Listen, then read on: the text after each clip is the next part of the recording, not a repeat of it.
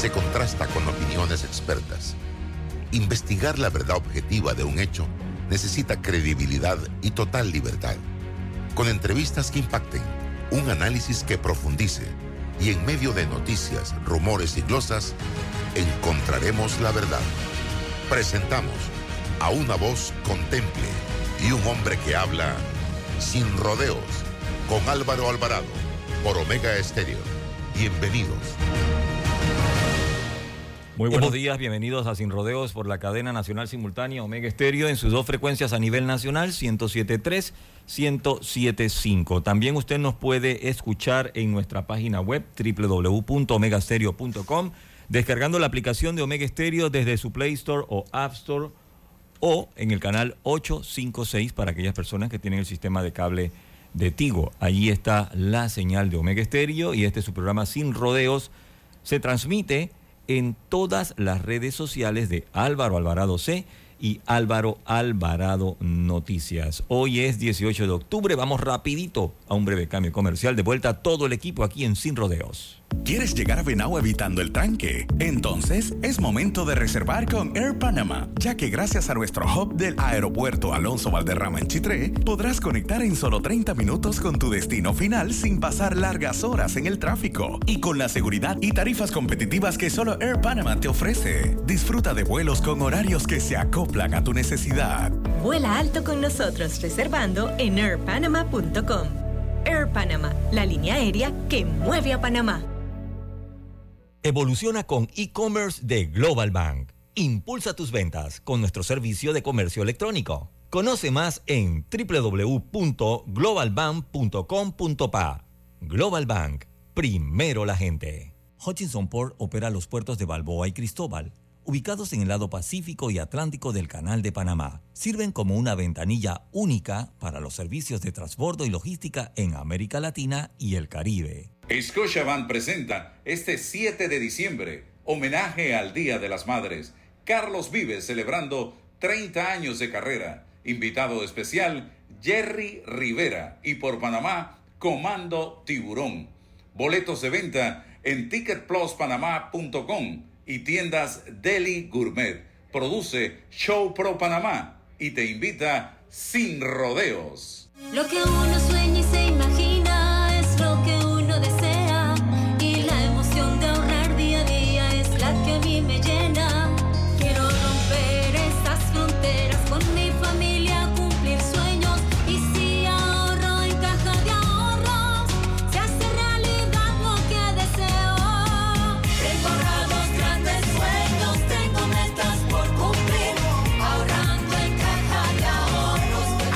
cuenta de ahorros digital. Caja de Ahorros, el banco de la familia panameña.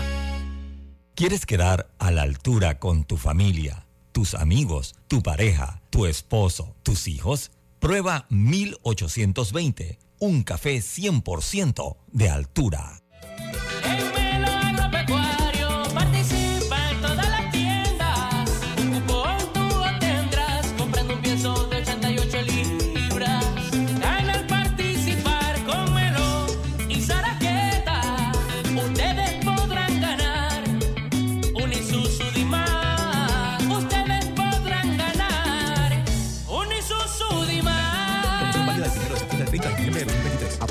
JCJ, resolución número MEFLES 2023, 279 del 1 de septiembre de 2023. Para términos y condiciones ver www.almacenesagropecuarios.com slash promo-melo. Ahorrar en Credit Core Bank te da más. Abre tu cuenta de ahorros. Recibe gratis el primer año de anualidad de tu Visa débito y hasta 10% de cashback. Ver condiciones en www.creditcorebank.com.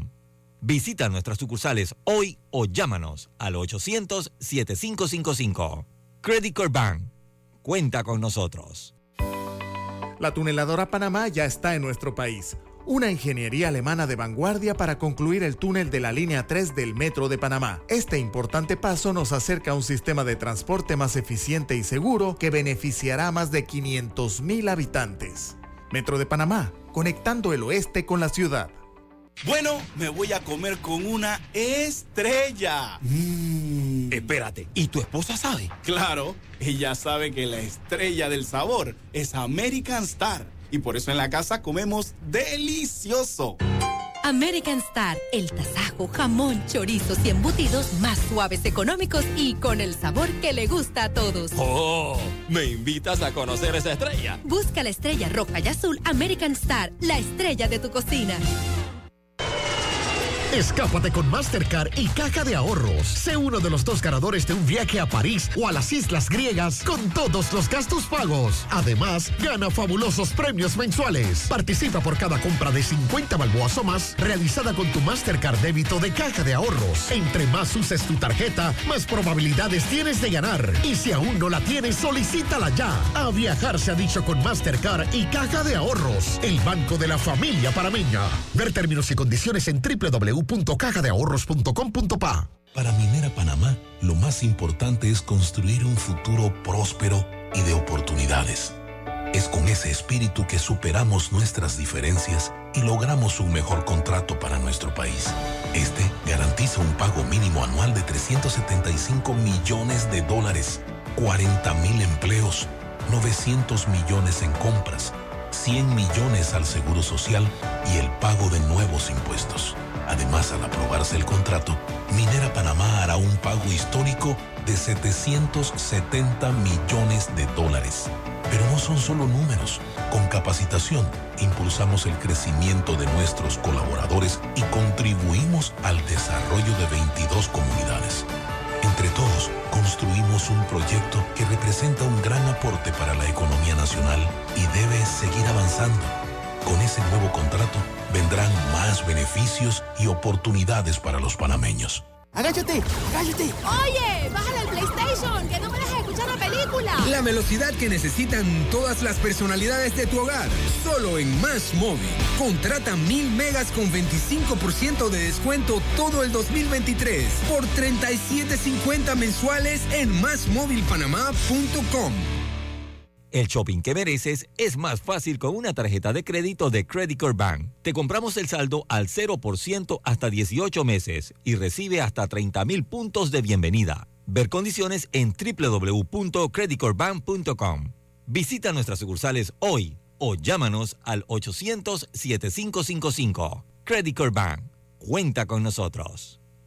La tuneladora Panamá, fabricada en Alemania, llevará a cabo la excavación y revestimiento de 4.5 kilómetros del túnel por debajo del Canal de Panamá para culminar la construcción de la línea 3 del metro. Este es un paso significativo hacia un sistema de transporte más eficiente y seguro para todos. Metro de Panamá, conectando el oeste con la ciudad. Date el trip que tanto soñabas. Recorre el interior del país sin preocupaciones ni tranques. Con la nueva conexión de Air Panama podrás llegar en solo 30 minutos a provincias centrales. Viaja con varias frecuencias semanales hacia el aeropuerto Alonso Valderrama de Chitré y conecta desde el hub de provincias centrales con Coclé, Herrera, Los Santos y Veraguas. Vuela alto con nosotros reservando en airpanama.com. Air Panama, la línea aérea que mueve a Panamá. Tu casa nueva es realidad con un préstamo hipotecario de Credit Core Bank. Empieza a pagar en tres meses o paga menos a 35 años plazo. Visita nuestras sucursales hoy o llámanos al 800-7555. Credit Core Bank. Cuenta con nosotros. Scotiabank presenta este 7 de diciembre, homenaje al Día de las Madres. Carlos Vives celebrando 30 años de carrera. Invitado especial, Jerry Rivera. Y por Panamá, Comando Tiburón. Boletos de venta en ticketpluspanamá.com y tiendas Deli Gourmet. Produce Show Pro Panamá y te invita sin rodeos. Hutchinson Ports administra y opera los puertos de Balboa y Cristóbal, ubicados en el lado Pacífico y Atlántico. Están conectadas por ferrocarril y una carretera transcontinental con una distancia de 80 kilómetros. La información tiene diversas fuentes y opiniones. Aquí las encuentra. Está escuchando Sin Rodeos con Álvaro Alvarado. Mis amigos, tengan todos muy buenos días. Bienvenidos una vez más a este de su programa Sin Rodeos. A través de Omega Estéreo, emisora de cobertura nacional, también en nuestras redes sociales que se activan a partir de este momento, YouTube, eh, Twitter, Facebook y fanpage. Está con nosotros Raúl Loza, como todos los miércoles, en el tablero de controles.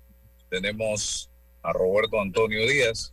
Eh, para hoy eh, estamos esperando a Luis Oliva, exdirector de la Autoridad de Innovación Gubernamental, que se había comprometido a las 8 y 30. A ver si Aquí ya lo estoy, Álvaro. tenemos. Aquí estoy, Ya lo tenemos. Perfecto, Luis, gracias. Pero antes, eh, Raúl, eh, tenemos algo para eh, en la chorrera en relación con el hospital. Eh, Nicolás Solano, cuéntame. Como no, buenos días Álvaro, Roberto, a todos, a la audiencia, mi saludo y mi respeto. Hoy Fuerzas Vivas de La Chorrera han convocado a la población a conformar una cadena humana a las 12 mediodía en protesta contra la paralización de los servicios, o prácticamente paralización de los servicios de salud en el Hospital Nicolás Alejo Solano. Esta paralización es en alguna forma relativa, pero, pero muy significativa. Hay paralización en parte de los servicios de urgencia, parte de los servicios de cirugía, en distintos servicios en el Hospital Nicolás Alejo Solano, por varias razones. Una es porque según se, se, se- se piensa, eh, los apagones y los- las fluctuaciones han dañado los equipos de refrigeración en el Hospital Nicolás, Solano y entonces esto ha causado esa paralización. Y otra razón, obviamente, es la falta de presupuesto, que el gobierno no le da presupuesto al Hospital Nicolás Solano y los problemas de administración que se están dando en el hospital. Por esa razón, estamos prácticamente sin servicios hospitalarios en Panamá Este, 650 mil habitantes afectados, más los transeúntes que, que dependen de esos, de esos servicios hospitalarios. Y por esa razón vamos a expresarnos, vamos a proyectarnos, vamos a llamar la atención del país. Aquí hay eh, algún medio de comunicación social que en un editorial tan medio alternativo ha solicitado incluso la renuncia del ministro de Salud, eh, dada la incapacidad de solventar problemas como lo del oncológico y de solventar problemas como el del Hospital Nicolás Leo Solano. Y hay que llamar la atención sobre ese punto, porque ese punto es grave para nuestro país y no pasa nada. Estamos en esta situación, Álvaro, y por esa razón aprovecho este medio para invitar a toda la población a que se reúna a las 12 mediodía en los predios del Hospital Solano, en la entrada principal, para este, unirse a esta protesta tan justificada. Gracias Álvaro por permitirme este anuncio. Y es una situación que se repite en diferentes provincias del país. En Chiriquí lo estamos viendo, en el sistema de salud en Chiriquí, en Herrera lo estamos viendo, lo estamos viendo con el Instituto Oncológico Nacional. Y bueno, eh, pareciera que, no sé, no hay voluntad. Ayer hablaba yo con una persona eh, que tiene eh, contactos muy directos en el actual gobierno sobre la necesidad de invertir en materia de eh, lucha contra el cáncer, porque cada día los, eh, las estadísticas en temas de cáncer ah, están aumentando, pero de manera contundente en este país y hay que prestarle mucha atención a esto. Cada día hay más personas afectadas por el cáncer y no estamos actuando a la misma velocidad desde el sistema público de salud en todo el territorio nacional. Así que eh, gracias Raúl por ese tema. Vamos a, a- aquí estoy en el carro, ya acabo de estacionarme, una hora 45 minutos. Gracias, muchas gracias al Sindicato Único de Trabajadores de la Construcción por un tramo que me toma 15 minutos, convertírmelo en una hora 45 minutos, eh, señores del Suntra. Gracias a ustedes, que a mí no me engañan, porque ustedes hoy luchan disque contra el contrato minero, pero en el 2016 luchaban por hacerse del control de el sindicato de eh, la mina allá en la provincia de Colón. Querían controlar el sindicato de la mina. Hicieron todo lo que estuvo a su alcance. Y si ustedes en ese momento realmente hubiesen estado en contra de la minería en Panamá, ustedes no hubiesen querido el contrato, eh, eh, el sindicato. Ustedes hubieran luchado para que la empresa no avanzara, pero ustedes querían el control del sindicato. Y ahora yo voy a sacar en mis redes sociales información de aquel momento porque la gente en este país olvida rápidamente. Y ahora ven al Suntra como eh, los héroes, los grandes luchadores en contra de la minería y ellos querían controlar el sindicato en el 2016, era el gobierno de Juan Carlos Varela. Y vamos a recordarle eso más adelante. Bien, está con nosotros Luis Oliva. Luis, gracias por estar aquí en este su programa Sin Rodeos. y eh, su nombre está eh, resonando en los medios de comunicación primero por la postulación a diputado en el PRD San Miguelito, creo que es la casilla número 4. Segundo, su renuncia eh, a la Autoridad de Innovación Gubernamental. Y tercero, por publicaciones del diario La Prensa, donde eh, hablan de la forma como se distribuyeron, eh, se distribuyó el vale digital, según las publicaciones de la prensa, eh, un programa noble que ha sido manchado por la política, las estafas y el clientelismo, y hablan de que muy inclinado precisamente hacia miembros del Partido Revolucionario Democrático. Bienvenido, Luis Oliva.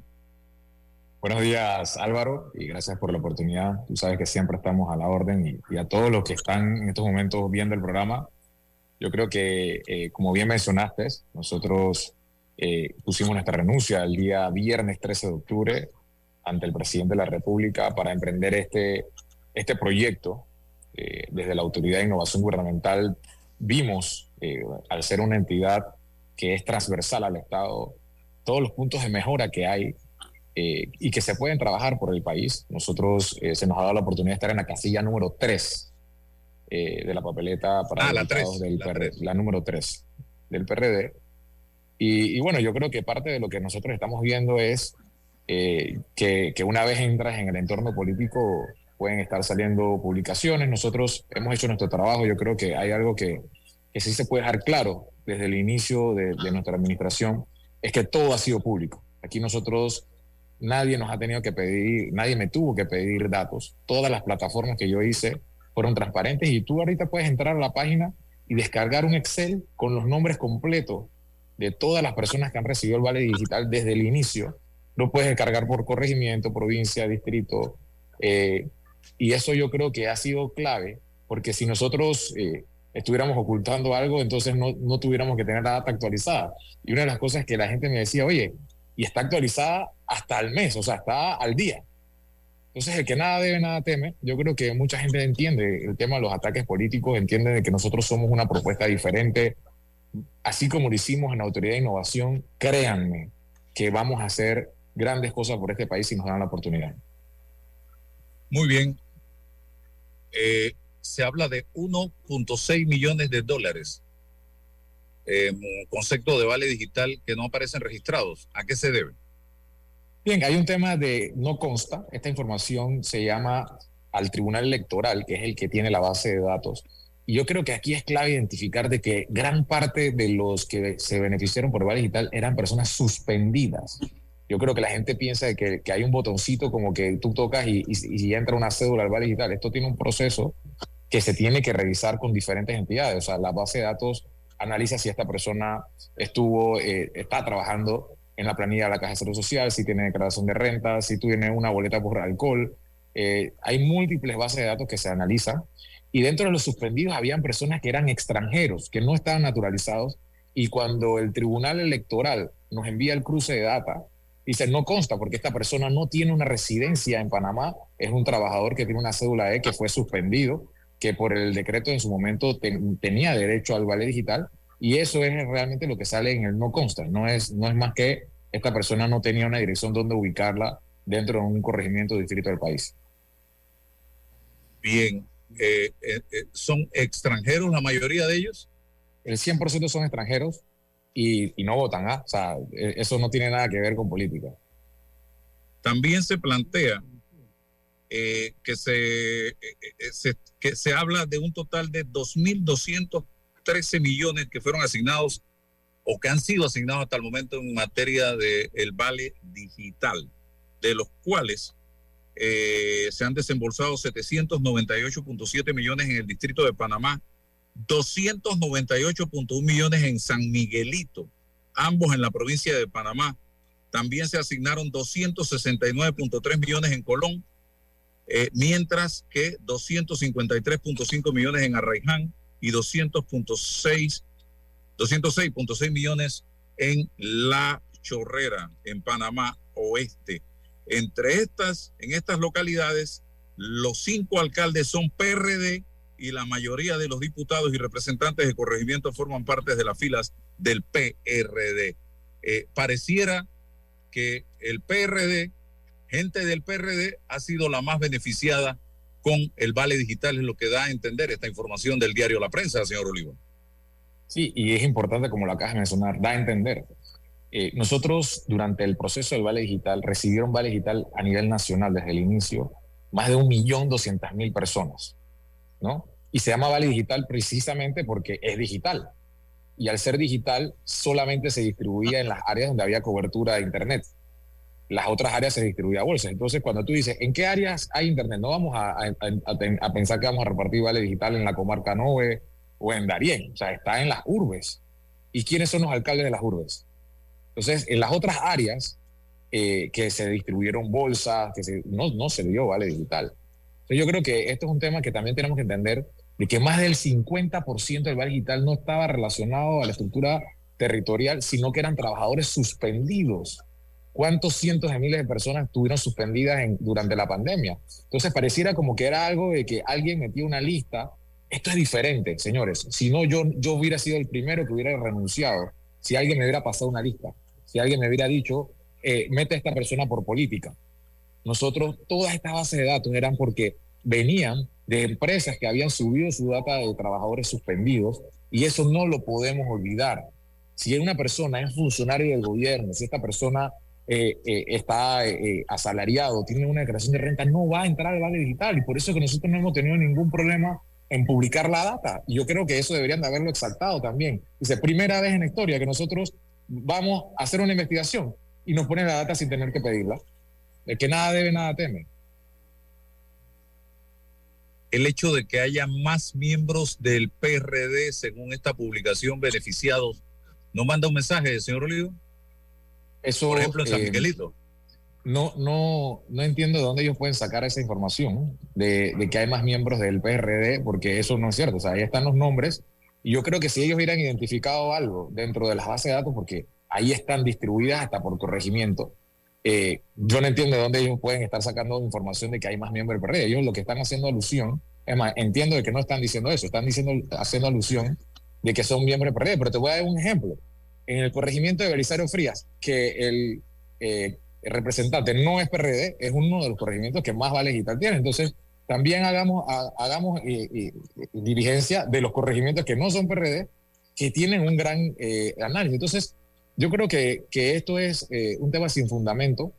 Eh, nosotros vamos a estar eh, solicitando, ahora que, que soy exfuncionario de, de la IGEL, le voy a estar solicitando a la Autoridad de Innovación que haga los cruces pertinentes, porque si hay algo que yo estoy seguro, Álvaro, es que este programa no se utilizó para política. Y, y realmente eh, ha sido clave durante la pandemia de que nosotros todo lo hemos eh, hecho transparente. Hoy tú puedes entrar a la página de combustible.panamá Solidario y ver cuánto se le pagaron las petroleras ayer. Si tú, lo viste con las vacunas, podías ver en tiempo en, en- en- línea cuán- a quiénes se está vacunando. Entonces, yo creo que, que se ha tratado de politizar un programa que inició eh, y que ayudó a, casi uno de cada tres panameños en su momento, eh, buscando una... Mira, la manera en que lo están buscando, si tú ves el porcentaje de representantes y de alcaldes PRD en el país hoy, y tú dices, es que no, es que se lo dieron, es que claro, la mayor cantidad de, de representantes del país son PRD, eso no quiere decir que se esté utilizando para política, pero yo creo que el argumento que se está utilizando ni siquiera tiene un sustento estadístico. Yo creo que, que es, es un poco irresponsable y pareciera más un acto político. Raúl Osa. Buenos días, licenciado Oliva. Eh, tengo que ponderar su, eh, subrayar su actitud tan positiva de confesar una conducta transparente completamente en esta cuestión, tal como lo menciona usted. Eh, me parece que eso es, eh, habla bien de usted y me parece también que usted debería como infundirle la misma, la misma conducta al director del IFARU para que revelara todas las informaciones que ha escondido hasta el momento, que dice totalmente lo contrario de lo que estoy celebrando yo de usted hoy. Allá se está ocultando y se está evitando que la comunidad nacional sepa lo que está ocurriendo. Igualmente debería ser con el señor de descentralización. Usted ha manifestado aquí que la Autoridad de Innovación Gubernamental es una eh, institución transversal, es decir, que impacta cada una de las instituciones de- del Estado. Entonces, eh, a través de usted tal vez podríamos conseguir la información que ellos están ocultando y que se le niega al país en este momento. Pero de todas maneras, les celebro su actitud y su valentía de acudir a un medio de comunicación social y decir, pregúntenme lo que quieran. Y como usted dice, pregúntenme lo que quieran, yo le quiero preguntar con todo respeto esta situación que dice que eh, alrededor de 1.6 millones en vales no consta dónde fueron a parar. Yo me pregunto cómo es que la Autoridad de Innovación Gubernamental, que tiene todo controlado en todas las instituciones del Estado, porque es transversal, no sabe en qué lugar del país pagó 1.6 millones de dólares. Yo quisiera que nos explicara eso un poco más, porque, porque viendo la solvencia que usted tiene en el manejo de estas eh, cuestiones cibernéticas, este, no, no, no quedo satisfecho con el no consta que no sabe usted dónde fueron a pararse. Y 1.6 millones en tiempo de campaña este, son muy significativos y producen especulaciones. Y mientras usted no lo aclare, entonces el país tiene derecho a eh, imaginarse cosas. Así que le agradezco mucho un esfuercito para que nos explique. Total derecho. Mire, primero, esos 1.6 millones fueron durante la pandemia donde todavía estaban los contratos suspendidos. Como les mencioné, todos los cruces de datos, la autoridad de innovación no, tiene competencias para decidir a quién le corresponde o no eh, un vale digital. Toda esta data se cruza con el tribunal electoral, que es el que define en dónde está la residencia de una persona. Cuando nosotros enviamos el cruce de la data al tribunal electoral, ellos nos devuelven en la base de datos que no consta porque eran personas que no eran panameños, no estaban naturalizados, eran personas que tienen eh, cédula E, por decirlo así, o eran extranjeros que en muchos casos eh, estaban suspendidos, pero no, no habían eh, podido terminar todo el proceso de, de naturalización o de, de su, de, ser panameños, por decirlo así. Pero sí por, por decreto les tocaba recibir ese, ese por, por estar en una empresa Disculpe suspendida. un segundito, disculpe un segundito. ¿No sabe usted si esos extranjeros están en Bocas del Toro o en San Blas o estaban en Panamá, en San Miguelito? No, no, no pueden saberlo. ¿Cómo es que no les consta? la autoridad competente es el Tribunal Electoral, no la IG. Nosotros como IG no sabemos las direcciones, o sea, no, no tenemos competencia para, para tener las direcciones de las personas. Eso es una competencia del Tribunal Electoral. Y nosotros, y toda esta data que está allí, es una data que se recibe del Tribunal Electoral y ellos nos mandan en la base de datos que no consta, que no saben, no, no tienen la dirección ni el corregimiento donde, donde vive esa persona. Entonces nosotros, como, como en, en su momento, pues yo como administrador, tengo que ser transparente y decirle, esto es lo que me está respondiendo el Tribunal Electoral. Nosotros como autoridad nunca tomamos decisiones, o sea, yo creo que eso es, es, es clave. Nosotros lo que exponemos es la data que viene de las instituciones, que son las que realmente son las garantes de donde reposa la información. Yo creo que a veces Entonces, hay muchas entonces personas... la- Entonces la AIG pagaba sin saber dónde estaban las personas a las que se les pagaba. No necesitábamos saber dónde estaba. Recuerda que era un trabajador suspendido. Y por ley el trabajador suspendido tenía que recibir vale porque para eso se trabajó ese, ese proyecto de trabajadores suspendidos. Y como muchos, no sé, muchos empresarios tenían trabajadores suspendidos que eran eh, extranjeros. ¿Y qué dato esto- tiene de esa persona? ¿Algún dato tienen? Sí, claro, o sea, todos los, los datos que la empresa subía de la persona.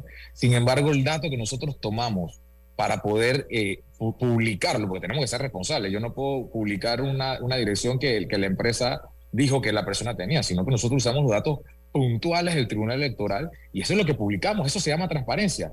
Si yo, nosotros quisiéramos ocultar algo y dice, bueno, vamos a poner, vamos a tapar esto porque vamos a manipular los datos para que, para que se vea bonito. No. Si, si eso es lo que el Tribunal Electoral está devolviendo, eso es lo que hay que publicar. No vamos a manipular los datos. Pero entonces quiere decir que sí pagaban sabiendo dónde estaban las personas, de qué empresa eran, sabiendo esa información. Eso sí. Sí, nosotros sabíamos Entonces, que esto ¿por era qué un dicen que no les consta? Entonces, ¿por qué dicen que no les consta No, si tienen la información? No, lo que no consta es dónde residía la persona. O sea, Pero nosotros si tienes, la información de la empresa, tú podías decir más o menos esta empresa está en Bocas del Toro, esta empresa está en Chiriquita, está en tal lugar y, por, y por, ese, por, ese, por esa dirección se regionaliza. Pero lo que, Yo creo lo, que que- no, lo que no acepto como una explicación es que no consta porque el tribunal no sabe dónde están. Ustedes sí saben dónde pagaron. Bien, te voy a explicar. El nombre de la persona aparece perfectamente en la base de datos. Lo que no consta es el corregimiento exacto, porque este- estamos hablando de una base de datos que te dice por corregimiento, provincia, distrito, dónde reside la persona. Entonces, para poder tener esta información, el garante, el competente es el Tribunal Electoral. Yo no estoy diciendo nosotros no sabemos dónde, dónde eh, eh, trabaja la, persona, cómo se llama. Todos esos datos están allí. Se, se publica cuál es el nombre completo de la persona, cuánto se le ha dado al inicio, porque al final estamos hablando de los fondos públicos. Entonces, a, a fines prácticos, lo importante es que se le dio a una persona, que está su nombre completo, se dice desde cuándo se le dio el inicio, y lo único que en la base de datos, para que las personas puedan, y esto es importante, nosotros lo que queremos es que la gente sea observadora. Si nosotros queremos publicar de que las personas son fiscalizadores, el ciudadano sepa en qué se están usando sus fondos, hay que estructurarlo en una base de datos y que él pueda cruzarlo por corregimiento, por provincia. Entonces, yo no le puedo dar una base de datos diciéndole al, al- al fiscalizador o a la persona que está usando algo que no es certero, porque lo que nosotros queremos es que el que va a hacer realmente uso estos datos lo haga con datos que no tengan un margen de error. Y si tiene un margen de error, prefiero decirse, lo que es el caso este. Pero no es que no estamos diciendo a quién le tocó, simplemente no se tiene certeza de qué corregimiento, y cuando lo bajas por corregimiento, no puedo decirte que ese corregimiento es el corregimiento de Agua Dulce, porque eh, no es, no es cierto. El Tribunal Electoral me está diciendo, yo no tengo certeza de que es Agua Dulce. Entonces, mejor te lo digo, para cuando vas a explotar los datos, de que sepas de que eso te va a generar un margen de error. Se ha cotejado que esas personas realmente existen y que no fueron eh, goles que metieron algunas empresas. Sí, acuérdense que nosotros por eso mismo lo cruzábamos con el Tribunal Electoral. Si nosotros hubiésemos creído solamente en lo que nos pasaba en la empresa, todos los datos que nosotros nos llegan, nosotros los cruzábamos para poder verificar con otras bases de datos. Y es exactamente, tú acabas de decir, Álvaro, la, la razón por la cual nosotros no podíamos confiar 100% en lo que me pone una empresa. Nosotros teníamos que cruzar esas bases de datos con las autoridades competentes, que son las que me deben de decir si esta persona en efecto es un residente permanente de Panamá, eh, si esta persona en efecto estaba logrando. O sea, no solo se medía si era un residente de Panamá, se medía también de si esta persona de migración había salido o no había salido del país, se veía si estaba su empleador le estaba pagando en la caja de seguro social. Entonces, le está pagando una persona que en la planilla de la caja de seguro social sale suspendido, sale de que estaba trabajando, que había pagado sus cuotas anteriores. A través del Ministerio de Trabajo, esta empresa sube la información de que voy a suspender a este trabajador y validamos contra el Tribunal Electoral de que en efecto esta persona es un residente permanente. Entonces, sí, en efecto es una persona real. Y el tema de la vulnerabilidad del sistema, porque hace poco, según dice eh, en los medios de comunicación, se capturó a ocho personas eh, que presuntamente alteraron la base de datos del programa Vale Digital. Y hay en este momento una investigación en, en cuanto a este tema. Quien levantó la investigación fui yo, Álvaro.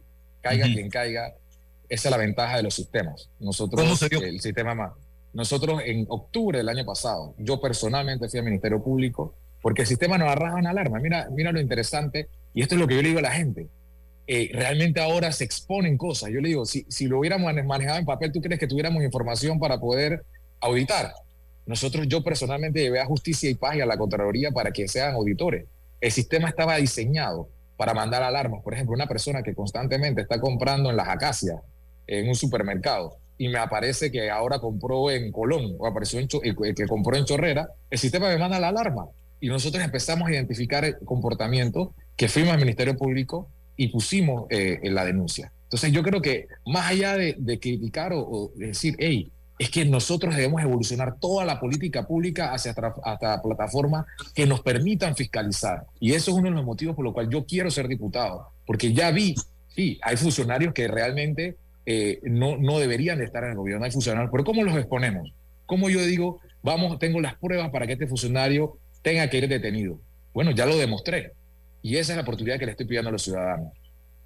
¿Quién determinaba a quién se le entregaba Vale Digital y a quién no?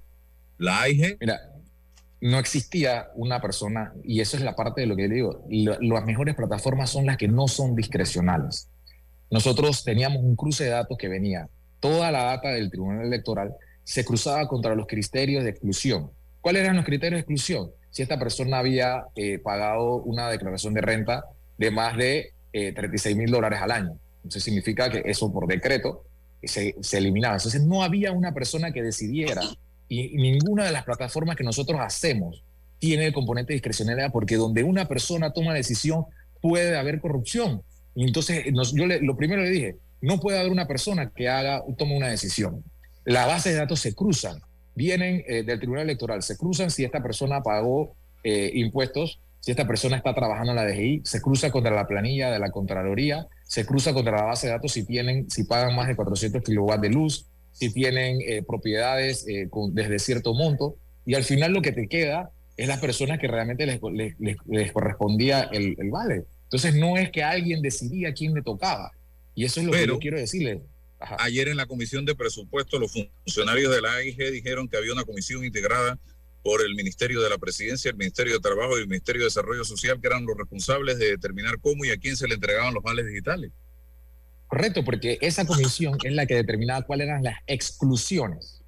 Entonces ellos identificaban, por ejemplo, tuviste que las exclusiones fueron evolucionando poco a poco. Eh, en algún momento se llegó a poner también una exclusión de que las personas que tenían boletas de alcoholímetro no podían recibir, de las personas que eran identificadas, que estaban en los parking clandestinos durante el quédate en casa, también eran excluidas. Entonces esta comisión define cuáles son las exclusiones, no las personas que les corresponden, solamente las exclusiones.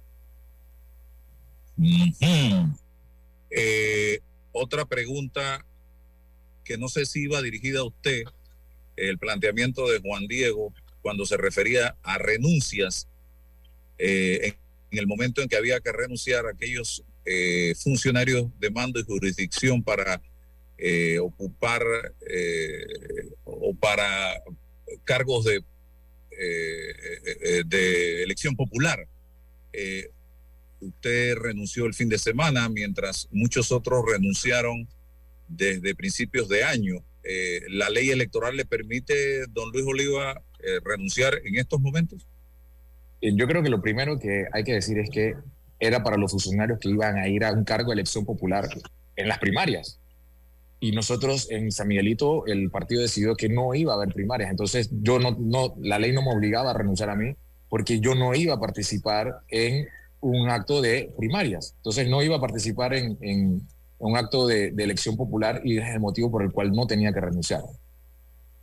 Eh, Raúl, ¿alguna interrogante adicional para que también Luis nos hable de por qué, se, qué, qué bicho lo picó para meterse a político ahora? Sí, casualmente yo estaba interesado en esa, en esa pregunta, pero tengo que manifestarle a don Luis, Barra- a, a don Luis Oliva con todo respeto, con el mayor respeto.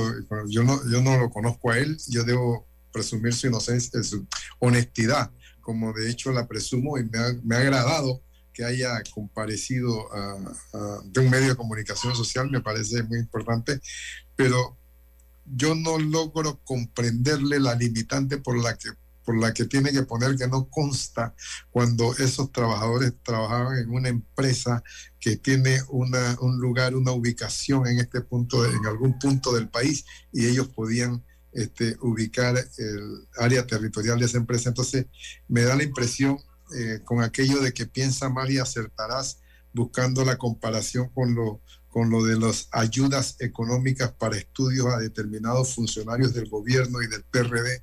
Entonces busco, busco un poco por allá la similitud y me da la impresión de, que que me tuviera interrumpa. Sí. Vamos en conjunto, yo, yo no tengo, el que nada debe, nada teme. Redactemos una carta, porque ahora, ahora yo estoy fuera del eje. Redactemos una carta y pidamos la, la base de datos de esos 1.6 millones de quién son y de qué empresa representaban. Y no pasa nada, lo hagamos. Porque al final, a términos estadísticos, yo no soy estadístico. eh, la data de datos abiertos, ustedes entienden de, que, de cómo es el formato de datos abiertos, ¿no? El formato de datos abiertos es parte de, de una política pública que nosotros trabajamos en conjunto con la sociedad civil, en donde estos datos tienen que tener un formato para que ellos puedan ser explotados. Entonces, la base de datos que tú haces referencia es basada en un formato que ya se tenía establecido. Entonces, no es como que nosotros queremos manipular de que no consta, no. Es que eso es un formato de una base de datos que tiene una estructura que los que la, estudian nos la pidieron así. Entonces, yo creo que, que este formato internacional de datos abiertos, que, que viene de, de, un proyecto de gobierno abierto que trabajamos nosotros en AIG, eh, lo que te está diciendo es, ahí hay eh, un posible margen de error de la ubicación y preferimos ponerte de que no. Pero al final esta persona sí existe, esta persona te dice hasta el monto de cuánto recibió cada persona. O sea, imagínate, ni, ni siquiera es que ese 1.6 millones de dólares lo hicimos de manera discrecional. Si tú agarras el Excel, te vas a dar nombre por nombre cuánto se le dio a cada persona. Entonces ahí te da la sumatoria. Mira, mira que me gusta lo que haces. eh, me parece que deberías hacer esa, esa, buscar esa información para que la tengamos, porque así como yo, a mí no me has convencido de que ese no consta, eh, está bien justificado. Debe haber miles de panameños que en este momento ponderan tu honestidad y tu valentía de acudir a un medio, pero, pero nos dejas con la duda de que esto puede estar utilizándose este, políticamente, electoralmente. Entonces valdría la pena que lo aclarara. Bueno, Y ahora, trabajadores, ahora trabajadores redactamos la carta en conjunto, con mucho gusto. Este, y siendo esto una eh, institución que maneja el programa eh, con la filosofía de gobierno abierto, deberías hacer esa carta también dirigida al IFARU y a la descentralización para que también aclare toda la transparencia eh, con la transparencia que se requiere para que ese silencio no se utilice eh, en contra de todo el candidato del PRD que se presume que está utilizando esos fondos eh, indebidamente, ¿no? Correcto. Háblame de tu aspiración, que, que, que, eh, brevemente, porque tengo otra entrevista, que, y tendremos luego, más adelante, en otra ocasión, la oportunidad de seguir hablando sobre el tema, eh, de tu aspiración a, a ocupar eh, una curula en San Miguelito sin entrar en campaña, porque estamos en veda. Pero primero, Álvaro, yo creo que aquí hemos expuesto los argumentos suficientes. El gobierno, no- yo trabajé en conjunto con la soci- sociedad civil, la ley 144, de la modernización del Estado. Yo creo que esta es una de las cosas que nosotros queremos hacer, pero más allá de eso, nosotros demostramos capacidad de ejecución y nosotros queremos resolver, desarrollar políticas públicas para resolver los problemas de San Miguelito. En San Miguelito hoy, si tú le preguntas al- al- a la mayoría, uno de los principales problemas, más allá de, de la canasta básica, el costo de, de la vida, es la falta de oportunidades y de empleo. Nosotros tenemos la capacidad, hemos demostrado durante eh, nuestra gestión, de que si hay algo que nosotros sabemos hacer, es ejecutar proyectos, tener buenas ideas y poder desarrollarlas. Es una política diferente la que queremos nosotros hacer y te, digo, la vamos a desarrollar no solamente cuando lleguemos a ser diputados, desde ya vamos a empezar a escuchar a la sociedad civil para desarrollar esos planes. Entonces, de, la oportunidad de demostrar mi capacidad. Eh, mucha gente dice, no, es que la gente eh, llega al gobierno eh, porque están buscando, mira, no hay un Oliva que haya sido anteriormente político. Yo soy una persona que he tenido éxito en mi vida profesional, en la vida empresarial, a nivel internacional.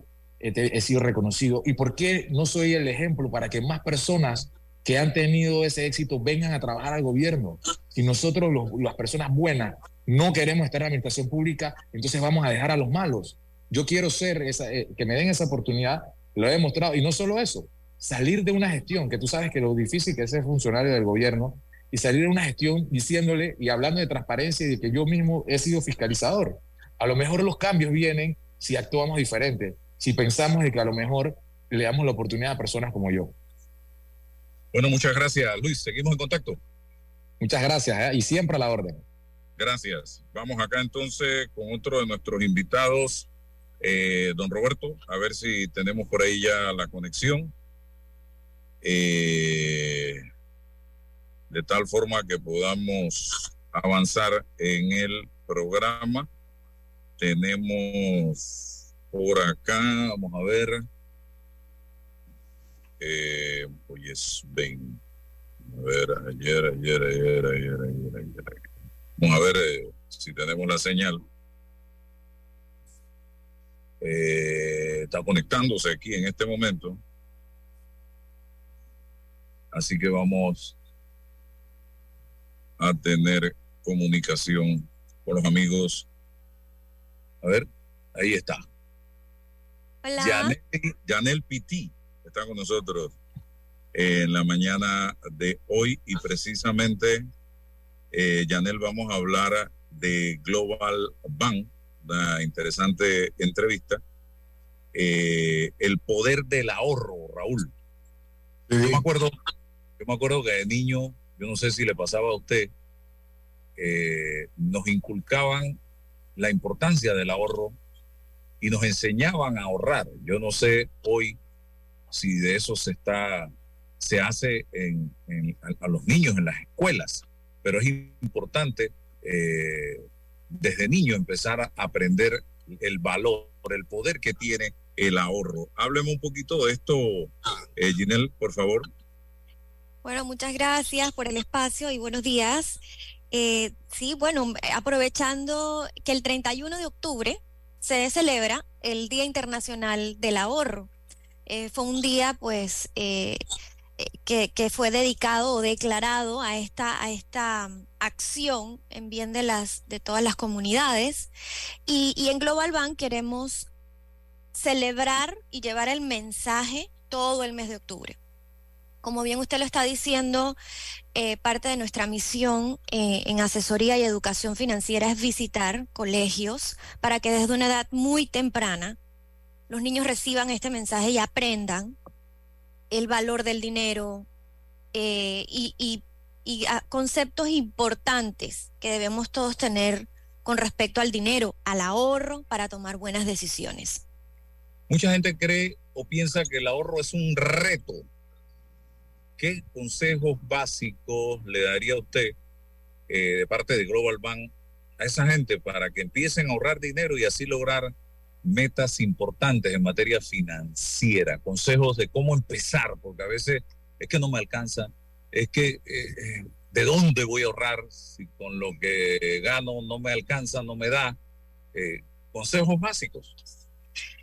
Disciplina, mucha disciplina, porque sí, sí es un reto. Conceptualmente el, el ahorro es dejar de es separar algo que tenemos o eh, conservar algo que tenemos, ¿no? Involucra un sacrificio, desde ahorrar energía, eh, ahorrar eh, diferentes tipos de, de- de elementos en nuestra vida diaria, eh, presume un sacrificio de nuestra parte. Entonces, eh, el primer consejo es, sería tener organización y disciplina para empezar a separar una porción fija de nuestros ingresos y ahorrarla todos los meses.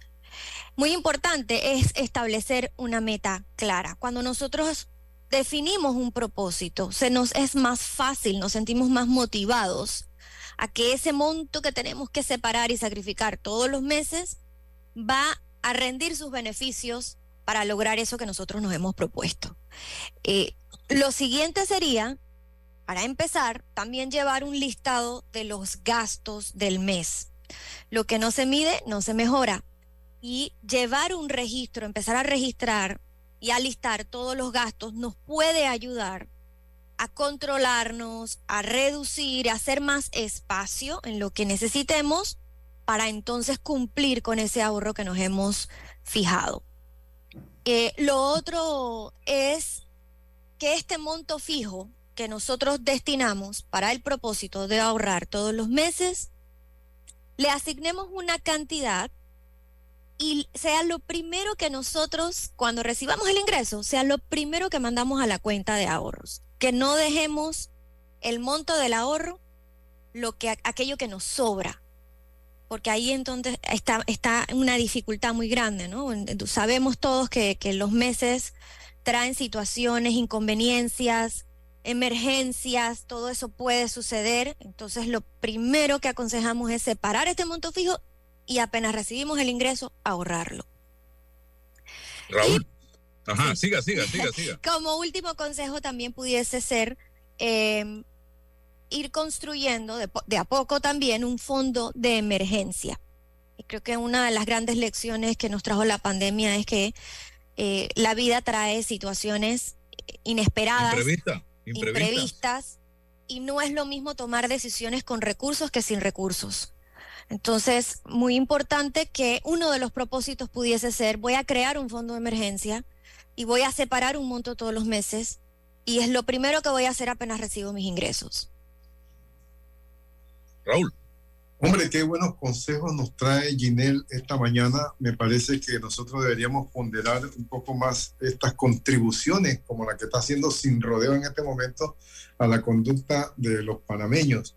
Yo recuerdo, eh, con, y lo recuerdo con cariño, ¿ah? lo recuerdo con cariño, como de niño había una institución bancaria que nos eh, in- influía en la familia eh, para que desarrollase en, los niños la actitud, eh, el amor, la precaución del ahorro y- e incluso desarrollaron programas especiales para que, es decir, este, productos bancarios especiales para que los niños pudiésemos ir a llevar eh, 25 centavos, 10 centavos a la, institución bancaria y abrir una cuenta especial de Navidad. Para eso se creaba una ilusión tremenda, pero nos educó, nos enseñó a tener precaución, a tener previsión, a pensar en el futuro, a entender que no todo lo que ingresa se debe gastar, que eh, ahorrar un porcentaje de eso significa eh, tener seguridad sobre lo que va, eh, cómo vas a enfrentar las dificultades posteriormente. Y me parece que eso debería como retomarse, porque eso es un valor en la personalidad del individuo. Eh, quien, quien recibe su salario o sus ingresos sin, temar- sin tener esta precaución, sin tener esta previsión, está condenado a tener grandes sufrimientos posteriormente. Yo creo que eso debería reinculcarse en la, en la comunidad nacional, especialmente en la niñez, para que se desarrolle, para que crezca con esa actitud y eso hará un mejor país. Estoy seguro de eso. Yanel. Sí, sí, yo también recuerdo, eh, eh, la maestra era la que recolectaba los ahorros eh, y eran, podían ser semanales y, y era una, una práctica muy bonita. En efecto, estamos en ese, encaminados a eso, a retomar esa, esos hábitos y el mensaje de lo, de lo importante que es en, en las edades tempranas. Y, y hablando de eso, el, el Global Bank ofrece una eh, gama bastante amplia de las opciones, porque una de las preguntas, eh, si bien lo mencionó don Álvaro al principio, es cómo empiezo y, y luego don- cómo lo puedo hacer, ¿no? Entonces, una de las opciones recomendadas es abrir una cuenta de ahorros. Nosotros tenemos diferentes tipos de cuentas de ahorro para las diferentes necesidades o propósitos. Em, hay un beneficio muy importante que es la seguridad. eh, lo acaba de mencionar, eh, señor Raúl. Y eh, el acceso también. Tenemos una amplia red de sucursales y canales digitales también. Excelentes tasas de interés, que es la retribución a nuestros clientes por tener los ahorros con nosotros. Y, hablando de las novedades, tenemos una cuenta de ahorros Global Tap que es 100% digital. Usted la puede abrir con su celular y su cédula y en menos de 10 minutos ya usted empezó a ahorrar. Entonces, las, las innovaciones, las facilidades que se le están ofreciendo a los clientes, a las personas, para que arranquen, para que empiecen, cada vez son eh, más novedosas, son más amplias, de manera tal que, que las personas puedan comenzar y tengan menos obstáculos para abrir esas cuentas de ahorro. Bueno, un mensaje final, Yanel Piti de Global Bank a los oyentes. Bueno, muchísimas gracias a ustedes por el espacio nuevamente. Eh, queremos incentivarlos eh, con la relevancia que tiene el mes de octubre, como el mes del ahorro, a que practiquen el hábito del ahorro con propósito. Eh, nosotros estamos muy enfocados en nuestra misión que a través de la educación, la guía, la orientación financiera, vamos a poder contribuir a mejorar la calidad de vida eh, de los panameños. Nosotros tenemos la información y todos los productos disponibles en nuestra página web www.globalbank.com.pa, una sección específica de asesoría financiera con información relevante. También se pueden comunicar a la línea 800-0006 o pueden visitar nuestra amplia red de sucursales a lo largo del país. Muchas gracias. Muchísimas gracias, gracias. Importante conversar con usted sobre este tema, algo diferente en medio de tantas situaciones que se dan. Y siempre se ha dicho, Raúl y, y eh, Janel, eh, a la gente que trabaja, que trate de acomodar lugar, mantener o alcanzar un ahorro al mínimo que contemplen de seis a ocho meses de tu salario para cualquier crisis que enfrentes en un momento dado porque perdiste el trabajo por alguna enfermedad, por lo que sea, eh, tengas ahí eh, una, un- una especie de eh, Fondo plazo de emergencia. de, fondo de emergencia para hacerle frente a esta situación. Así que es el consejo que les doy. No lo vean como algo inalcanzable, véanlo como un consejo positivo que nos puede llevar en un momento dado a salir eh, gloriosos eh, triunfantes de una situación de emergencia. Así que gracias, Yanel. Hasta pronto. Gracias, gracias a ustedes. Buen día. Bien, seguimos adelante. Eh, don Raúl, estamos ya en los minutos finales. Acabo de leer una nota del Tribunal Electoral donde dice que a pesar de estar en contra de la reforma recién aprobada y refrendada por el presidente eh, Cortizo en un acto de, diríamos, de, eh, de fluidez o de rapidez y en medio de la oscuridad de un viernes en la tarde, ya casi noche, eh, el tribunal dice, tenemos que acoger la ley y vamos a ponerla en práctica. Yo no soy abogado, pero me gusta estudiar y platicar con expertos en la materia. Y la información que tengo de algunos abogados es que esta norma fue aprobada ya con el proceso electoral en desarrollo, porque ya se habían hecho incluso las primarias de partidos políticos y eh, muchos de los que participaron participaron tomando en cuenta reglas del juego ya establecidas y que cambiar una norma en medio del proceso y luego de realizar incluso las primarias y las postulaciones, eh, no eh, debe permitirse, ya que estaríamos ante la figura de la retroactividad y las leyes eh, que se aplican de manera retroactiva tienen que tener un carácter social, un carácter específico. Eh, y que yo sepa, una norma electoral no tiene un carácter social.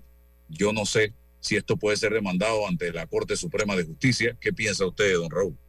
Hombre, yo sí creo que puede ser demandado ante la Corte Suprema de Justicia porque esta ley debería tener un artículo al final que dijera que esta ley es de orden público y por lo tanto tiene efectos retroactivos porque se da cuando el proceso ya está iniciado y las personas que tienen eh, los partidos, los partidos políticos y las personas y los grupos de partidos políticos que están en alianza ya han consumado, ya han hecho los acuerdos, ya han informado al Tribunal Electoral, entonces lo hicieron con la base uh, de la legislación anterior. Por lo tanto, si la ley no es de orden público, se le debe aplicar la ley que regía al momento en que ellos hicieron las decisiones y comunicaron oficialmente al Tribunal Electoral, a menos que la ley diga que es de orden público. Entonces, mientras no se demande esta ley ante las autoridades competentes, ante el órgano judicial, este, debe regir lo que la Asamblea aprobó. Entonces, es urgente que los interesados hagan las demandas respectivas ante la Corte Suprema de Justicia para que dirima este, este, este, esta, estas interpretaciones disímiles que se están dando hasta este momento. Y un poco también para a, aclarar esa, ese mal sabor que quedó con el sentido de urgencia que le aplicaron al proceso de la expedición de la ley y de la sanción de la ley tan, tan, tan rápido, cosa que creemos que va a suceder también con el tema de la minera, ¿no? que debería también tomarse en consideración esta situación. Sí, fue algo expedito lo que sucedió con esta ley, eh, estimados amigos, eh, por parte del presidente de la República. Así que bueno, vamos a ver qué pasa y qué evolución va tomando esto. Así que bueno, gracias, don Raúl. Gracias, don Roberto, y a todos los que participaron del programa y nos sintonizaron. Será hasta mañana. La información de un hecho se confirma con fuentes confiables y se contrasta con opiniones expertas. Investigar la verdad objetiva de un hecho necesita credibilidad